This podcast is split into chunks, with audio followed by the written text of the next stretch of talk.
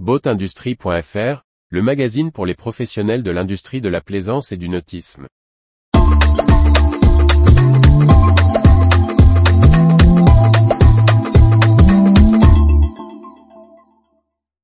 Vie du nautisme, Delphia, Desmarins, Suzuki, Grand Pavois, Zik, Oxport, Tour de Belle-Île.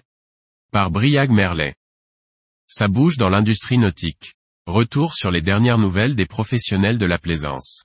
Les brèves du 17 février 2023. Delphia Yacht et Aqua Superpower ont annoncé un partenariat stratégique, visant à soutenir la navigation de plaisance électrique.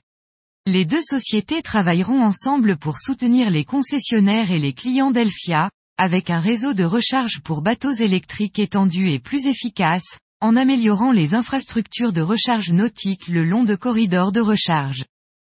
L'opérateur grec de Marina des Marins a officialisé son entrée sur le marché espagnol, à travers l'intégration de trois ports de plaisance de Marina del Mediterráneo, Puerto Deportivo de Estepona, Puerto Marina la Duquesa et Puerto Marina del Est, sur la Costa del Sol. Les Milano viennent renforcer un réseau de 16 ports en Grèce, Turquie, Émirats, Monténégro, Croatie et Italie. Suzuki Marine renouvelle son partenariat pour la troisième année consécutive avec le Grand Pavois Fishing, compétition de pêche liée au Salon nautique de La Rochelle. Il aura lieu du 22 au 24 septembre 2023.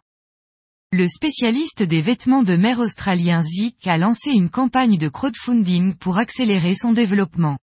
Il mise sur un objectif de 4 millions de dollars australiens, soit 2,58 millions d'euros, alors que son chiffre d'affaires est en croissance de 40% sur le dernier exercice. La filiale du Télégramme spécialisée dans les événements sportifs, Oxport, déjà à la tête de la route du Rhum, de la solitaire du Figaro et du futur Tour du Monde en Ultime Arkea Ultime Challenge, a racheté le Tour de Belle-Île au skipper Romain Piliard. Le groupe renforce sa place dans le Morbihan, où il est déjà partenaire de l'Atlantique Le Télégramme.